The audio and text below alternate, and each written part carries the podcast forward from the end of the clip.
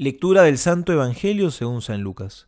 Jesús dijo a sus discípulos, El Hijo del Hombre debe sufrir mucho, ser rechazado por los ancianos, los sumos sacerdotes y los escribas, ser condenado a muerte y resucitar al tercer día.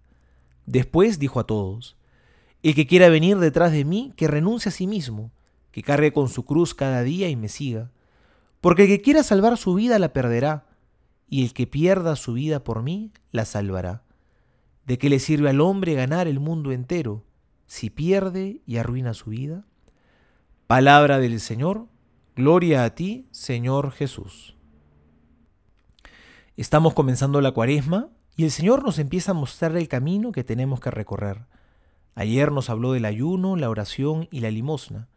Hoy nos habla con mucha claridad de la cruz, porque en estos días tenemos que cargarla con generosidad aprendiendo a dejar de lado todo aquello que nos aleja de Dios.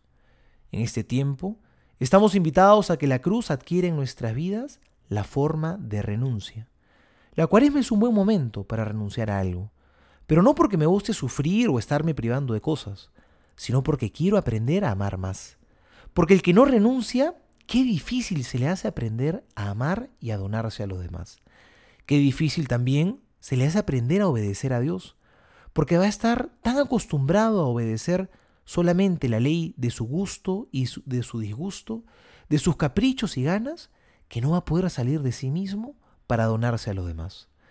La cruz es renuncia, pero también es aprender a sobrellevar las dificultades y problemas de cada día, porque la vida misma ya aporta sacrificios, problemas que tengo, quizás estoy pasando un momento difícil o algo me está angustiando mucho, o alguien que me agota la paciencia. Quizá también puede haber alguna persona a la que quiero mucho y veo que está sufriendo.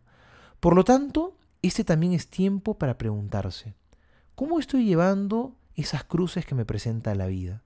¿Cómo voy a llevarlas en esta cuaresma? ¿Voy a llevar mis cruces con esperanza de la mano del Señor Jesús? Carguemos nuestras cruces con el Señor, que Él sea nuestro compañero en este tiempo. Si no elegimos al Señor con generosidad, Vamos a ser como ese árbol plantado en medio del desierto, que piensa que por sus propias fuerzas puede conseguirlo todo, pero se termina secando, se marchita. Pero en cambio, si elegimos al Señor, seremos, como dice el Salmo, como ese árbol plantado junto a corrientes de agua, que no se marchita, porque sus raíces se nutren de la fuente de la vida. En esta cuaresma, plantemos nuestra vida junto al Señor Jesús bebamos del encuentro con Él. Soy el Padre Juan José Paniagua y les doy a todos mi bendición en el nombre del Padre y del Hijo y del Espíritu Santo. Amén.